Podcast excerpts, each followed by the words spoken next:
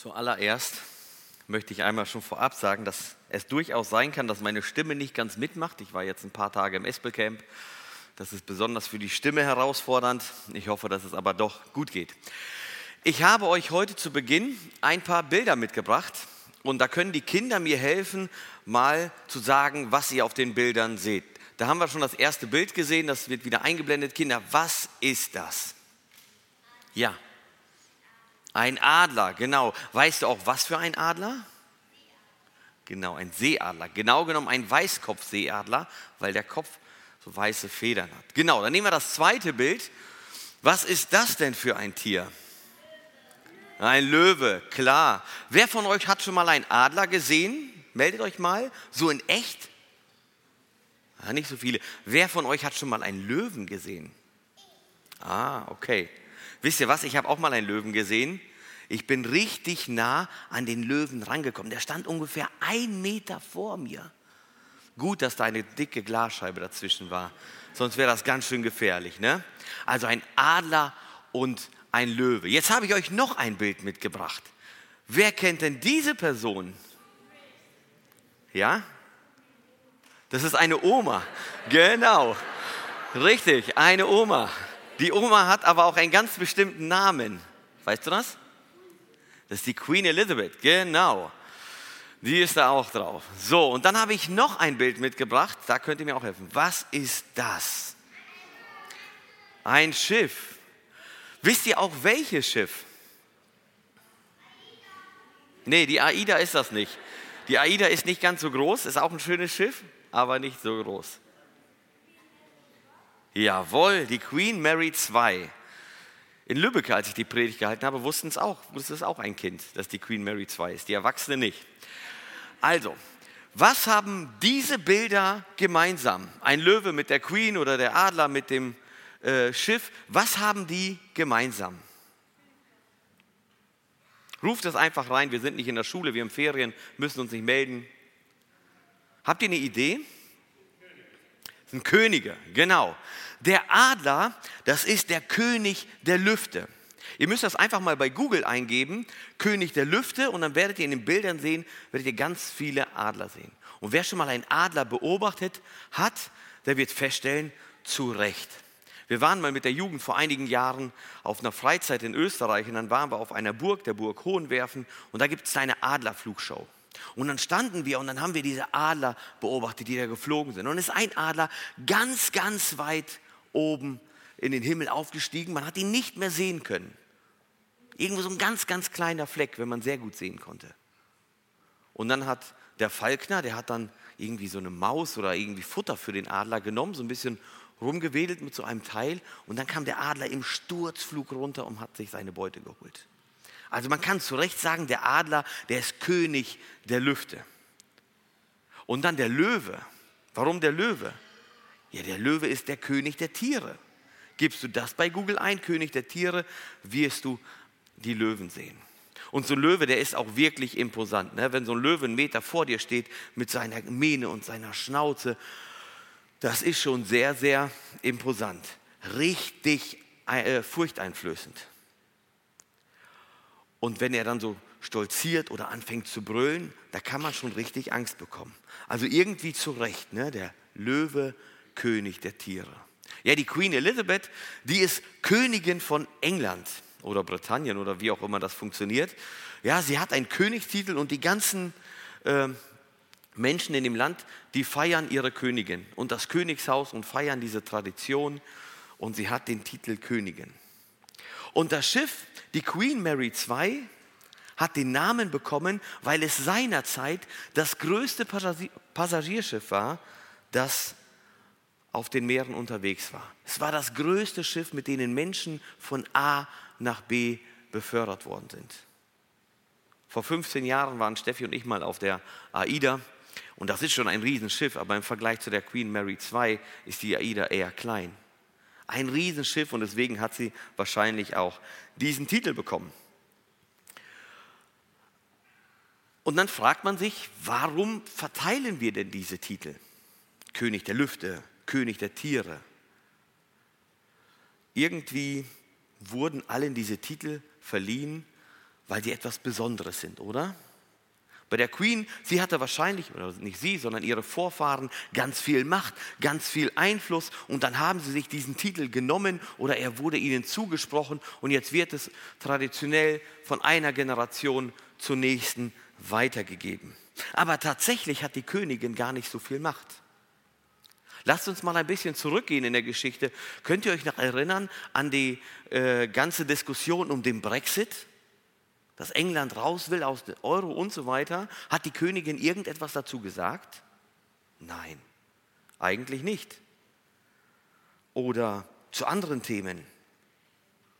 Die Königin verhält sich relativ ruhig. Sie mischt sich gar nicht in das politische Leben ein. Sie haben irgendwann mal beschlossen im Königshaus, alles, was mit Politik zu tun hat, damit haben wir nichts mehr zu tun, da halten wir uns zurück. Und andere, die Politiker, der Premierminister und so weiter, die müssen sich darum kümmern. Die Königin repräsentiert einfach nur das englische Volk, aber sie greift nicht mehr in das politische Geschehen ein. Eigentlich hat sie nicht mehr so viel Macht. Warum sie dann noch den Titel trägt, weiß ich nicht. Oder nehmen wir mal die Tiere, der König der Lüfte, der Adler. Es gibt keinen natürlichen Feind in der Luft, aber doch ist der Adler in vielen Teilen der Welt vom Aussterben bedroht, weil die Menschen ihn zurückgedrängt haben. Ist das ein König, der sich nicht zur Wehr setzen kann, der irgendwie vom Aussterben bedroht ist? Oder der Löwe? Glaubt ihr, dass der Löwe das stärkste Tier ist, was wir auf der Erde haben? Wer hat schon mal ein Nashorn gesehen? Diese dicken, grauen Tiere ne, mit diesem Horn. Also ich würde mal vermuten, ich habe es noch nicht beobachtet, wenn ein Nashorn gegen einen Löwe kämpft, dass der Löwe den kürzeren ziehen würde, oder? Oder ein Flusspferd, so ein Nilpferd, die haben ja so ein Riesenmaul. Wenn das gegen einen Löwen kämpft, ich glaube auch nicht, dass der Löwe gewinnen würde. Und trotzdem wird er König der Tiere genannt. Die Queen Mary II trägt noch ihren Namen, ist aber nicht mehr das größte Schiff, was wir auf der Erde haben. Sie sind alle nicht perfekt, sie sind alle nicht die Besten, nicht die Stärksten und doch wirkt ihr Auftreten so majestätisch, so imponierend, dass wir ihnen königliche Titel verleihen. Das reicht uns aus, um sie als Könige zu bezeichnen. Dass der Löwe so mächtig aussieht, auch wenn er nicht das stärkste Tier ist, was auf der Erde ist, reicht aus, um ihn als König der Tiere zu betiteln. Heute wollen wir auch über einen König nachdenken, aber nicht über einen König, der in irgendeiner Weise begrenzt ist, der in irgendeiner Weise ähm, irgendjemand als natürlichen Feind hat, dem er nichts entgegenzusetzen hat. Nein, wir wollen heute über einen König nachdenken, der es wirklich verdient hat, als König bezeichnet zu werden. Und das werden wir später sehen, weil es nichts gibt, was man ihm entgegensetzen kann. In unserer Themenreihe wollen wir Gott näher kennenlernen und schauen uns daher heute einen Psalm an, wo Gott als König beschrieben wird, wo Gott, Gott beschrieben wird als mächtiger, als erhabener König. Das Thema für heute lautet, Gott ist König, mächtig, erhaben, ehrwürdig. Wir werden uns jetzt den Psalm 97 gemeinsam durchlesen. Der wird auch an der Wand zu sehen sein oder auf den Bildschirmen. Und dann lesen wir den erstmal durch und wollen dann Stück für Stück durch den Psalm gehen, um zu schauen, was wir aus diesem Psalm für uns mitnehmen können. Psalm 97. Der Herr ist König, darum freue sich der Erdkreis und seien fröhlich die vielen Inseln. Wolken und Dunkel sind um ihn her. Gerechtigkeit und Gericht sind die Grundfeste seines Throns. Feuer geht vor ihm her und verzehrt ringsum seine Feinde. Seine Blitze leuchten auf dem Erdboden. Der Erdkreis sieht es und erschrickt. Berge zerschmelzen vor dem Herrn wie Wachs, vor dem Herrscher der ganzen Erde. Die Himmel verkünden seine Gerechtigkeit und alle Völker sehen seine Herrlichkeit. Schämen müssen sich alle, die den Bildern dienen und sich der Götzen rühmen. Betet ihn an, alle Götter. Zion hört es und ist froh. Und die Töchter Judas sind fröhlich, Herr, wegen deiner Gerichte. Denn du, Herr, bist der Höchste über der ganzen Erde. Du bist hoch erhöht über alle Götter die ihr den Herrn liebt, hasst das Böse. Der Herr bewahrt die Seelen seiner Heiligen. Aus der Hand der Gottlosen wird er sie erretten. Dem Gerechten muss das Licht immer wieder aufgehen und Freude den aufrichtigen Herzen. Ihr Gerechten, freut euch am Herrn, dankt ihm und preist seine Heiligkeit. Das ist der Psalm, den wir uns heute anschauen wollen. Den Psalm kann man ganz grob in vier Teile gliedern. Der erste Teil, das ist Vers 1, Gott ist König. Der zweite Teil sind die Verse 2 bis 6, er ist mächtig. Der dritte Teil 7 bis 9, er ist erhaben. Und der vierte Teil 10 bis 12, er ist ehrwürdig.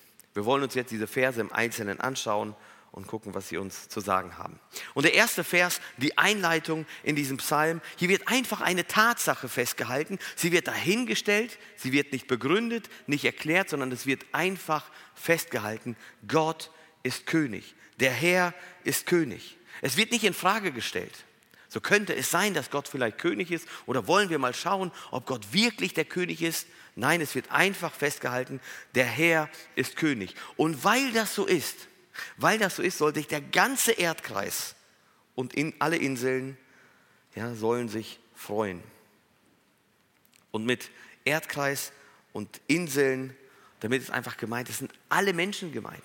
Das Festland, alle Inseln, alle Teile der Erde, alle Menschen sind gemeint. Diese Freude, die gilt nicht nur dem Volk Israel, diese Freude gilt nicht nur ähm, den Juden, nein, es bezieht sich auf alle Menschen. Alle Menschen aus allen Nationen sollen sich freuen. Für alle Menschen aus der ganzen Welt soll die Tatsache, dass Gott König ist, ein Grund zur Freude sein. Und dieser Psalm, den wir jetzt gelesen haben, der ist so eine Vorausschau auf das, was noch kommen wird. Es geht nicht nur um die Herrschaft jetzt, was Gott jetzt, wie Gott jetzt regiert, wie er seine Herrschaft jetzt auslebt, sondern wie sie später irgendwann mal, wenn er wieder auf die Erde kommt, wie sie dann ähm, zu sehen und erkennen sein wird. Dann wird das Ausmaß seines Königtums, dann wird seine Macht besonders deutlich und das wird so ein Stück weit hier in diesem Psalm beschrieben. Und dieser erste Vers, der ist einfach nur eine Einleitung. Gott ist König und darum sollen sich alle Menschen, alle Völker, ja, alle sollen sich freuen. Und der zweite Punkt, Gott ist mächtig, die Verse 2 bis 6, die möchte ich noch einmal lesen. Wolken und Dunkel sind um ihn her. Gerechtigkeit und Gericht sind die Grundfeste seines Throns. Feuer geht vor ihm her und verzehrt rings um seine Feinde. Seine Blitze leuchten auf den Erdboden, der Erdkreis sieht es und erschrickt. Berge zerschmelzen vor dem Herrn wie Wachs vor dem Herrscher der ganzen Erde. Die Himmel verkünden seine Gerechtigkeit und alle Völker sehen seine Herrlichkeit. Diese, äh, diese Verse beschreiben wohl den Moment, wenn Gott wieder auf diese Erde tritt, wenn Gott seinen Fuß wieder auf diese Erde setzt. Wolken und Dunkel um ihn herum, Gerechtigkeit und Gericht. Feuer geht vor ihm her, Blitze leuchten, Berge zerschmelzen. Und wenn ich das so lese, dann fällt mir eine Begebenheit ein, die das Volk Israel erlebt hat. Viele Jahre vorher. Das ist die Situation, als, als Gott dem Volk Israel auf dem Berg Sinai begegnet. Das wollen wir einmal kurz durchlesen. Das sind 2. Mose 19, die Verse 16 bis 19. Und da heißt es, als nun der dritte Tag kam und es Morgen wurde, da erhob sich ein Donnern und Blitzen und eine dichte Wolke auf dem Berg und der Ton einer sehr starken Posaune. Das ganze Volk aber, das im Lager war, erschrak. Und Mose führte das Volk aus dem Lager Gott entgegen und es trat unten an den Berg. Der ganze Berg Sinai rauchte, weil der Herr im Feuer auf den Berg herabfuhr. Und der Rauch stieg auf wie der Rauch von einem Schmelzofen. Und der ganze Berg bebte sehr und der Ton der Posaune wurde immer stärker. Mose redete und Gott antwortete ihm mit lauter Stimme. Das ist die Situation, als Gott dem Volk Israel am Berg Sinai begegnet. Und diese Beschreibung von damals und die Beschreibung hier in dem Psalm, die klingen sehr, sehr ähnlich. Vielleicht wollte der Psalmist beschreiben, wie das wohl sein wird, wenn Gott wieder auf die Erde kommt, wenn Gott wieder hier seinen Fuß auf die Erde setzt. Und er hat dann die Worte und die Bilder, das gebraucht, was das Volk schon mal erlebt hat in der Vergangenheit. Dunkel, Wolken, Blitz, Donner und so weiter. Und er beschreibt das, wenn Gott hier auf diese Erde tritt. Aber was bedeutet das konkret? Wolken und Dunkelheit. Immer wieder lesen wir in der Bibel, wenn Gott sich den Menschen in irgendeiner Weise präsentiert, dass er sich nicht voll und ganz präsentiert, dass er sich in Wolken hüllt, dass sie nie seine ganze Herrlichkeit sehen. Und das ist immer wieder die Erklärung, dass wir Menschen die Herrlichkeit Gottes gar nicht ertragen könnten. Dass wir umkommen würden. Und so verhüllt Gott seine Herrlichkeit. Aber die Begleiterscheinungen, wenn Gott sich Menschen präsentiert, wenn Gott hier auf die Erde kommt, die sind sehr, sehr äh, beeindruckend und machen deutlich, wie mächtig Gott tatsächlich ist. Er muss noch nicht mal mit seiner ganzen Anwesenheit, in seiner ganzen Pracht hier auf die Erde kommen und trotzdem gibt es schon gravierende Auswirkungen. Wie ist das bei den Göttern der anderen Völker? Die haben irgendwelche Götzen, die präsentieren sich in Stein, in Holz, in was auch immer, aber da ist keine Macht, da ist nichts da. Und wenn Gott sich präsentiert, dann verhüllt er sein Antlitz, er verhüllt seine Herrlichkeit und trotzdem wird seine Macht deutlich. Und dann heißt es weiter, Gerechtigkeit und Gericht sind die Grundfeste seines Thrones. Die Tatsache, dass Gott richten wird, die mögen wir nicht. Wir mögen es nicht gerne über Gericht zu sprechen, dass Gott irgendwann wirklich richten wird. Ein Teil dieser Reihe Gott erkennen war ja auch das Thema, das wir uns angeschaut haben. Christian hat uns damit hineingenommen. Gott ist ein zorniger Gott. Er wird irgendwann richten. Und das wurde schon sehr, sehr deutlich in der Predigt damals. Es kann keine Gerechtigkeit geben, wenn das Gericht wegfällt, wenn das Gericht nicht da ist. Wir mögen das nicht, wir wollen das nicht hören, wir überlesen das, wir wollen am liebsten hören, dass Gott ein liebender Gott ist und ein gnädiger Gott und ein vergebender Gott. Und das ist alles vollkommen richtig. Aber Gott ist auch ein richtender Gott, ein zorniger Gott.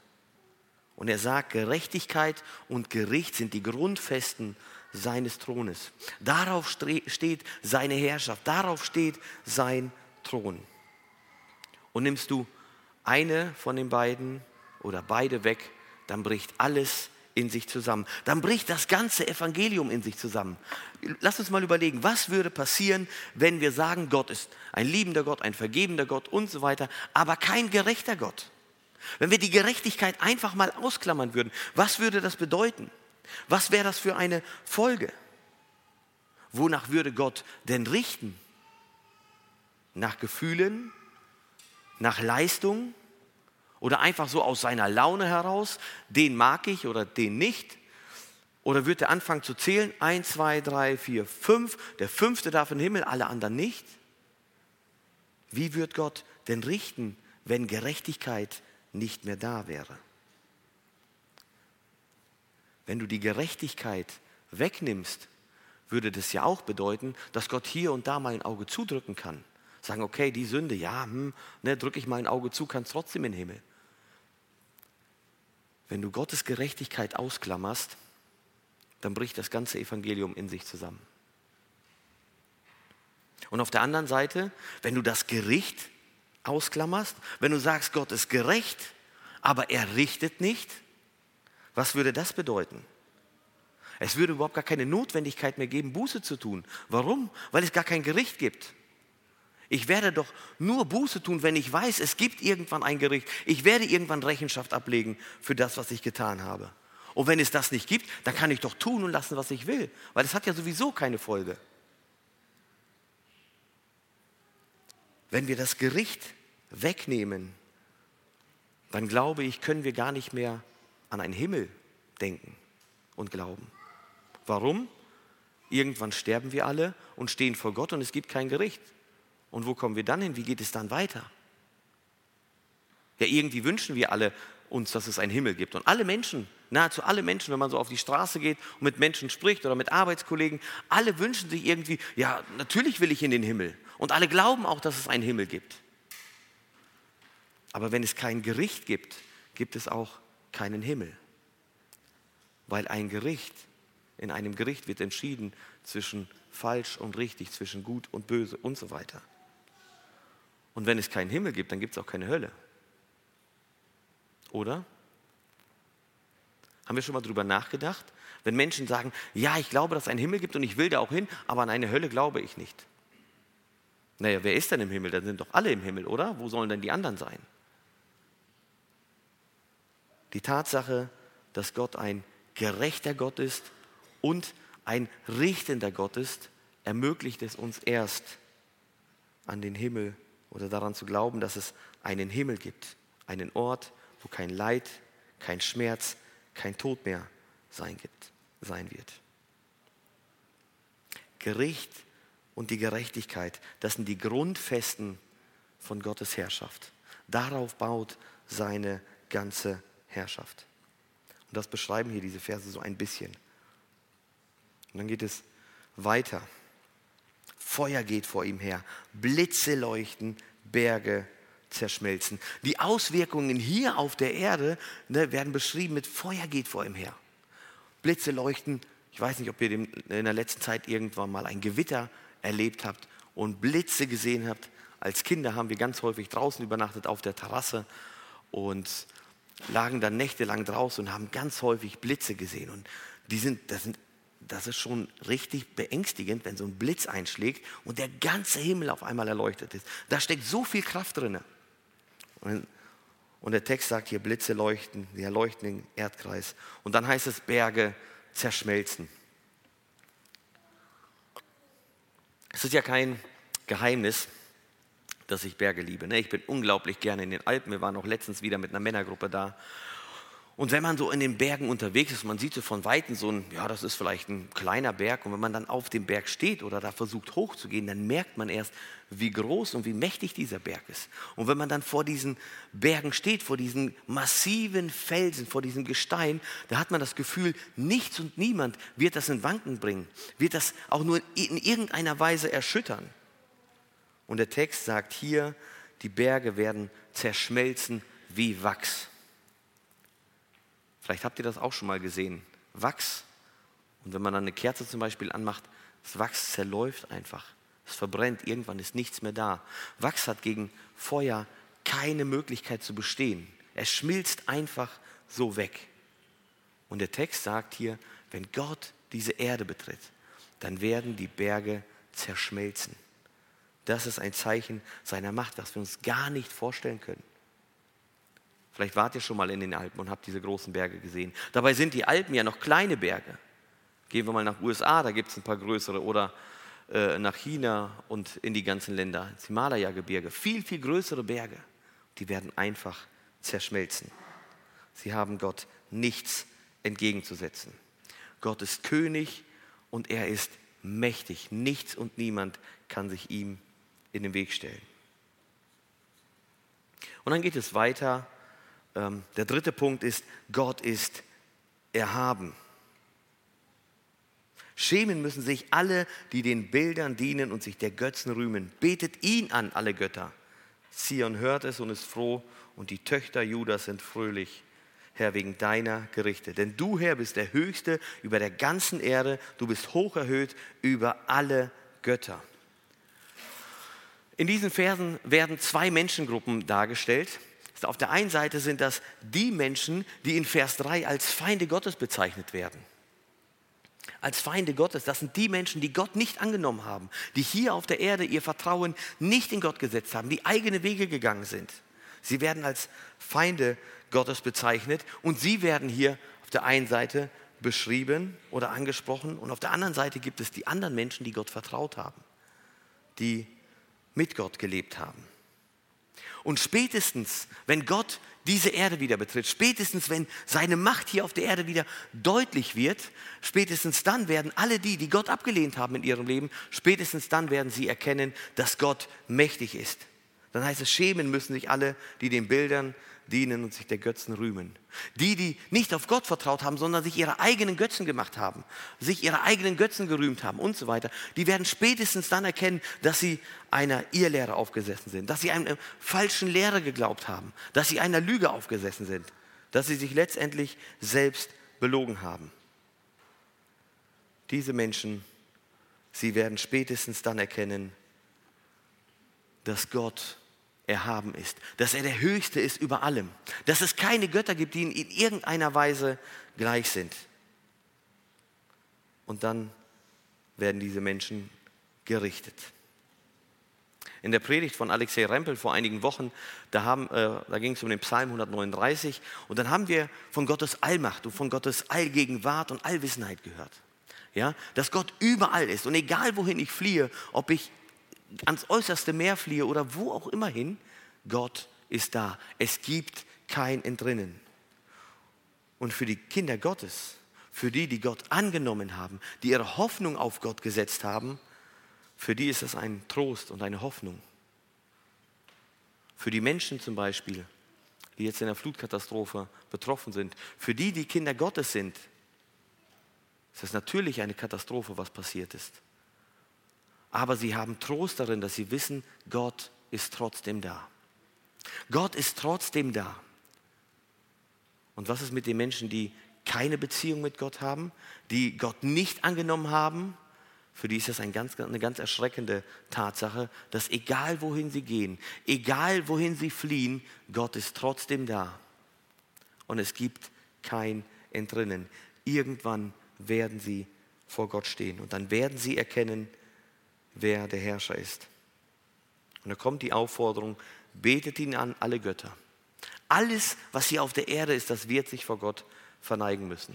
Mir ist ja die Geschichte eingefallen aus dem Buch Samuel. Die hatten wir vor einigen Wochen in der Bibelstunde. Da haben die Philister die Bundeslade geklaut von dem Volk Israel und haben dann die Bundeslade in ihren eigenen Tempel, das Haus Dagon, gebracht. Und dann, als sie morgens dann in den Tempel reinkommen, dann liegt der Götze, ja, aus Stein oder Holz oder aus welchem Material auch immer war, er liegt auf seinem Angesicht vor der Bundeslade. Also er verneigt sich sozusagen vor Gott. Und was machen die Philister? Sagen, oh, ne, stellen ihren Götzen wieder auf, weil alleine kriegt er das nicht hin, haben ihn wieder aufgestellt, gehen wieder raus. Am nächsten Morgen kommen sie wieder und er liegt wieder auf dem Boden. Diesmal sind Arme und Kopf abgeschlagen. Auch in so einer Situation macht Gott deutlich, ich bin erhaben, ich bin der Höchste. Und wenn Menschen sich hier irgendwelche Götter auf der Erde aussuchen, dann stehe ich trotzdem über ihnen. Es gibt keinen, der höher ist als ich. Gott ist erhaben.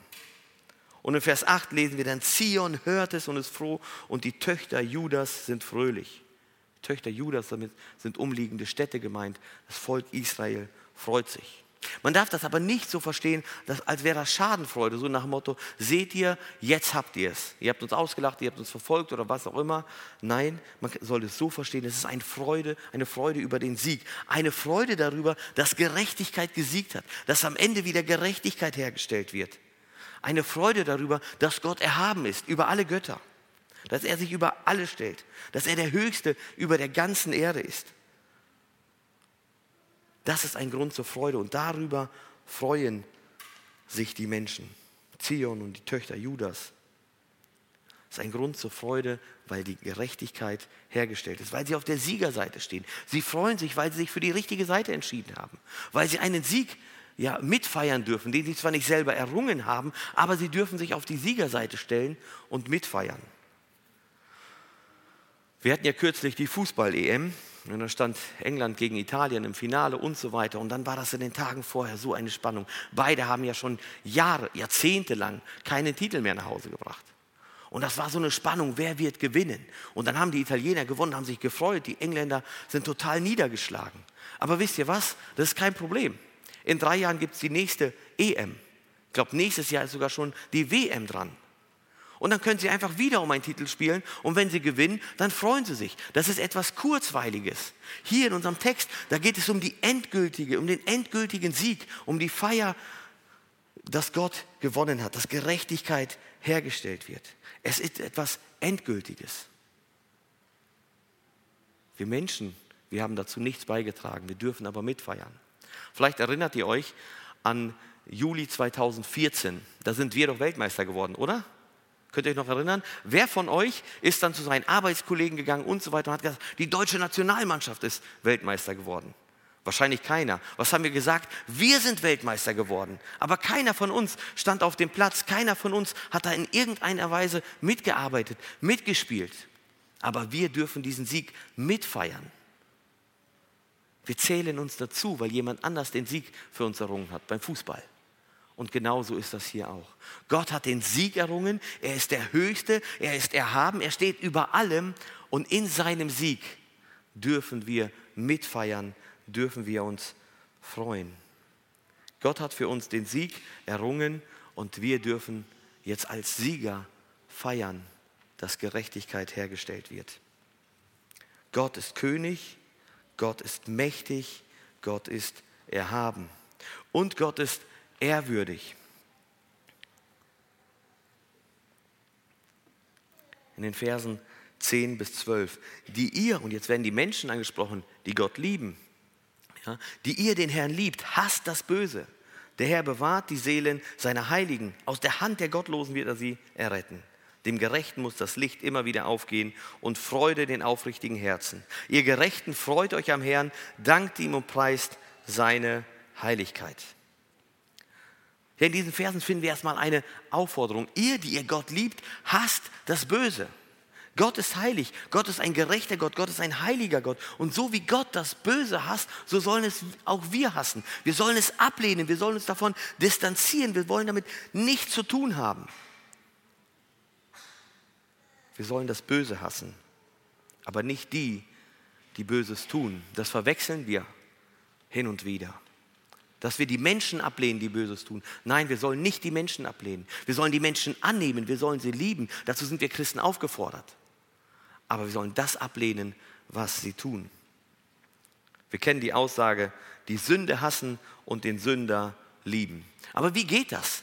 Ist das nicht automatisch, wenn ich etwas ablehne, was jemand tut, dass ich ihn als Person auch ablehne? Nein, ich glaube nicht. Und ein ganz praktisches Beispiel, das werden wir alle kennen, das ist Kindererziehung. Wenn meine Kinder irgendwas machen, was ich nicht möchte, irgendeinen Blödsinn gemacht haben, dann bespreche ich das mit denen. Dann kriegen die eine Konsequenz. Und ich erkläre denen, dass ich das Verhalten nicht gut finde. Ganz egal, was es ist. Wenn sie jemanden geschlagen haben oder was zerstört haben oder was auch immer, dann sage ich ihnen, dass das nicht gut ist und dass sie das nicht dürfen und dass ich dieses Verhalten nicht toleriere. Heißt das, dass ich sie nicht mehr liebe? Nein. Im Gegenteil, weil ich sie liebe, erziehe ich sie und sage ihnen, was gut und richtig ist. Und genauso ist das mit anderen Menschen auch. Wir sollen sie annehmen, wir sollen sie lieben, Nächstenliebe praktizieren. Das heißt noch lange nicht all das tolerieren, was sie sagen. Wir sollen Sünde auch beim Namen nennen. Und so verstehe ich das hier in diesem Vers. Das Böse hassen, die Sünde hassen, aber den Menschen annehmen. Und die Zusage, die Gott dann hier in diesen Versen gibt, die ist ähm, sehr, sehr tröstend. Er sagt, der Herr bewahrt die Seelen seiner Heiligen, aus der Hand der Gottlosen wird er sie erretten. Hier haben wir die Zusage, dass Gott unsere Seelen bewahren wird. Er sagt hier nicht, ich werde euch vor Herausforderungen bewahren, ich werde euch vor schwierigen Zeiten bewahren. Er sagt nicht, ich werde euch vor sonst was bewahren. Und das erleben wir ja. Selbst Gemeinden in der Überflutungskatastrophe sind betroffen. Unsere Geschwister sind betroffen. Aber worum geht es Gott? Gott geht es nicht in erster Linie darum, dass unser Körper gesund ist bis ins hohe Alter. Gott geht es nicht darum, dass wir materiell Überfluss haben und einfach ähm, von allem genug und mehr als genug haben. Gott geht es um unsere Seele, Gott geht es um unser Herz. Das ist in erster Linie das, was wichtig ist. Und das wird er bewahren. Und er sagt auch, er wird uns aus der Hand der Gottlosen erretten. Naja, wenn er uns aus der Hand der Gottlosen erretten wird, bedeutet das ja auch, dass wir in der Hand der Gottlosen sein werden. Also es wird in irgendeiner Weise Bedrängnisse geben, Verfolgung. Und wie sich das anfühlt im Ansatz, haben wir vielleicht in den letzten Wochen und Monaten als Gemeinde erlebt. Wo hier und da in den Zeitungen irgendwelche komischen Berichte waren, wo hier und da Kommentare geschrieben wurden, die einfach schlichtweg falsch sind, wo einfach irgendwas unterstellt wurde, behauptet wurde, was überhaupt nicht wahr ist, was einfach eine Lüge ist. Oder da musst du dich auf deiner Arbeitsstelle rechtfertigen. Da sprechen dich deine Arbeitskollegen an. Warum trefft ihr euch überhaupt noch in den Gemeindehäusern und so weiter? Und wir haben gemerkt, der Wind wird etwas rauer. Und Gott sagt, auch daraus wird er uns erretten. Als Christen, als Kinder Gottes, wenn wir Gott lieben, wir werden nicht sorgenfrei durchs Leben gehen. Wir werden unsere Sorgen haben, wir werden unsere Nöte haben, unsere Herausforderungen und so weiter. Aber Gott wird in allem bei uns sein und uns daraus erretten. Und in erster Linie geht es Gott nicht um dein Haus, um dein Auto, um deine Besitztümer, sondern es geht Gott um dein Herz. Wir kennen alle den Vers, was Hilfe ist dem Menschen, wenn er die ganze Welt gewönne, aber Schaden nehme an seiner Seele. Es geht Gott um deine Seele, um die Beziehung zu dir, dass die Beziehung zwischen dir und Gott, dass die ins Reine gebracht worden ist, dass du Frieden hast mit Gott. Und das erwirkt Jesus Christus. Und das tröstet, das macht Mut, wenn Gott sagt, er wird uns bewahren. Jesus hat selber gesagt, sie haben mich verfolgt, sie werden euch auch verfolgen. Wenn du ein Kind Gottes bist, wenn du Gott liebst, dann kannst du davon ausgehen, dass du in deinem Leben Widerstände erleben wirst. Dass du in irgendeiner Weise Bedrängnisse erleben wirst, dass du vielleicht Verfolgung erleben wirst, aber in dem allen darfst du wissen, dass Gott dich bewahren wird. In dem allen darfst du wissen, dass Gott König ist und dass er über allem steht. Es gibt niemanden, der stärker ist als er. Es gibt niemanden, der ihm irgendetwas entgegenzusetzen hat. Er ist erhaben über allem. Und der Erhabene, der König, er sagt, ich werde dich bewahren. In Vers 11 heißt es Licht, äh, dem Gerechten muss das Licht immer wieder aufgehen und Freude den aufrichtigen Herzen. Äh, die Schlachterübersetzung, die gibt das ein bisschen treffender wieder. Die sagt, Licht wird dem Gerechten gesät und Freude den von Herzen aufrichtigen. Also Licht steht hier für Gerechtigkeit, für das Gute. Und manchmal haben wir in unserem Leben das Gefühl, dass irgendetwas ja nicht ganz rund läuft, dass alles irgendwie scheinbar gegen uns läuft, da funktionieren Dinge nicht und so weiter. Aber dieses Bild, es wird etwas gesät, bedeutet das, wenn man auch jetzt noch nicht sieht, irgendwann wird die Saat aufgehen und Frucht bringen. Das Licht steht hier für Gerechtigkeit, für Sieg, für Leben. Und wenn wir jetzt mit Gott leben, wenn wir Gott lieben, dann werden wir am Anfang den Sieg mitfeiern, am Ende dann werden wir den Sieg mitfeiern dürfen. Kinder Gottes werden den Sieg erleben, Kinder Gottes werden Freude erleben, weil Gott Sieger ist über allem. Und dafür sollen wir ihn loben und preisen. Ihr Gerechten, freut euch am Herrn, dankt ihm und preist seine Heiligkeit. Gott ist König, Gott ist mächtig, Gott ist erhaben und er ist ehrwürdig. Und deshalb kommt die Aufforderung, freut euch und dankt ihm. Gottes Herrschaft, sein Königtum soll uns froh machen, soll uns dankbar stimmen. Haben wir schon mal darüber nachgedacht? Dass Gott der Höchste ist und der ist auf unserer Seite. Also beim Fußball kenne ich das von früher. Wenn man gewählt hat, dann hat man ähm, da wurden zwei Mannschaften gewählt und man hat immer versucht, irgendwie in die Mannschaft zu kommen des besten Spielers, in der Hoffnung, dass man dann gewinnt. Ja, und dann wurden zwei Spieler äh, bestimmt, du und du, ihr wählt jetzt. Und dann stand man da und dann sieht, oh, der ist gut und der ist gut, die kommen in die Mannschaft. Hoffentlich komme ich auch in die Mannschaft. Und dann sieht man das manchmal in der Mimik von Kindern, wenn die dann gewählt werden, so, dann werden sie in die falsche Mannschaft gewählt, wo die vermeintlich schwächeren Spieler sind. Und dann so lassen sie die Schulter hängen, so, oh, ich wollte eigentlich dahin. Wir wollen immer auf der Siegerseite stehen. Und in Gott dürfen wir auf der Siegerseite stehen. Darum sollen wir uns freuen. Wir sollen ihm danken. Ihm die Ehre bringen, weil er würdig ist. Weil er würdig ist, wirklich Ehre in Empfang zu nehmen. Lass uns nochmal an die Bilder von vorhin denken. Der Löwe, der Adler, die Queen Elizabeth, Queen Mary II, das Schiff. Die alle tragen Titel und werden königlich bezeichnet werden, irgendwie verehrt von dem einen oder anderen auch. Aber irgendwie kann man allen von denen etwas entgegensetzen. Es gibt mit Sicherheit mächtigere Personen als die Queen Elizabeth. Gibt größere Schiffe als die Queen Mary II. Und dass der Adler nicht das stärkste Tier ist und den Luftraum nicht alleine beherrscht und der Löwe auch nicht das stärkste Tier ist, haben wir auch festgestellt. Den kann man alles, den kann man allen etwas entgegensetzen. Gott nicht. Sein Königtum, seine Herrschaft ist unvergleichlich. Und dieser Psalm, der will uns das nochmal vor Augen malen. Nichts, es gibt nichts, was vor Gott bestehen kann. Und selbst gewaltige, mächtige, unumstößliche Berge, die für mich so ein Zeichen dafür sind, dass etwas wirklich fest und massiv steht, ohne dass man es bewegt, die schmelzen vor Gott einfach dahin. Ich möchte zusammenfassen. Gott ist König, er ist mächtig, er ist erhaben und er ist ehrwürdig. Aber was bedeutet das für mich? Und ich möchte uns drei Punkte mitgeben, die mir wichtig geworden sind. Der erste Punkt ist eine Frage, die ich mir gestellt habe. Denke ich nicht, nicht manchmal zu klein von Gott? Bete ich nicht manchmal einfach nur das, von dem ich glaube, dass es wirklich realistisch ist, dass das und das eintritt? Und beschränke Gott einfach auf meine Vorstellungskraft? Ich kann mir gar nicht vorstellen, dass Gott dies und jenes machen könnte, also bete ich erst gar nicht dafür. Ich habe Gott begrenzt in meiner Vorstellungskraft. Aber dieser Text zeigt uns, Gott ist viel, viel größer, viel, viel mächtiger, als wir uns das vorstellen können. Äußert sich das in unseren Gebeten? Äußert sich das in unserem Leben, wenn wir vor Herausforderungen stehen? Oder nicht? Glauben wir tatsächlich noch, dass Gott das Unmögliche machen kann? Oder reden wir nur davon, glauben es aber eigentlich gar nicht? Die erste Frage, die uns zum Nachdenken bringen sollte.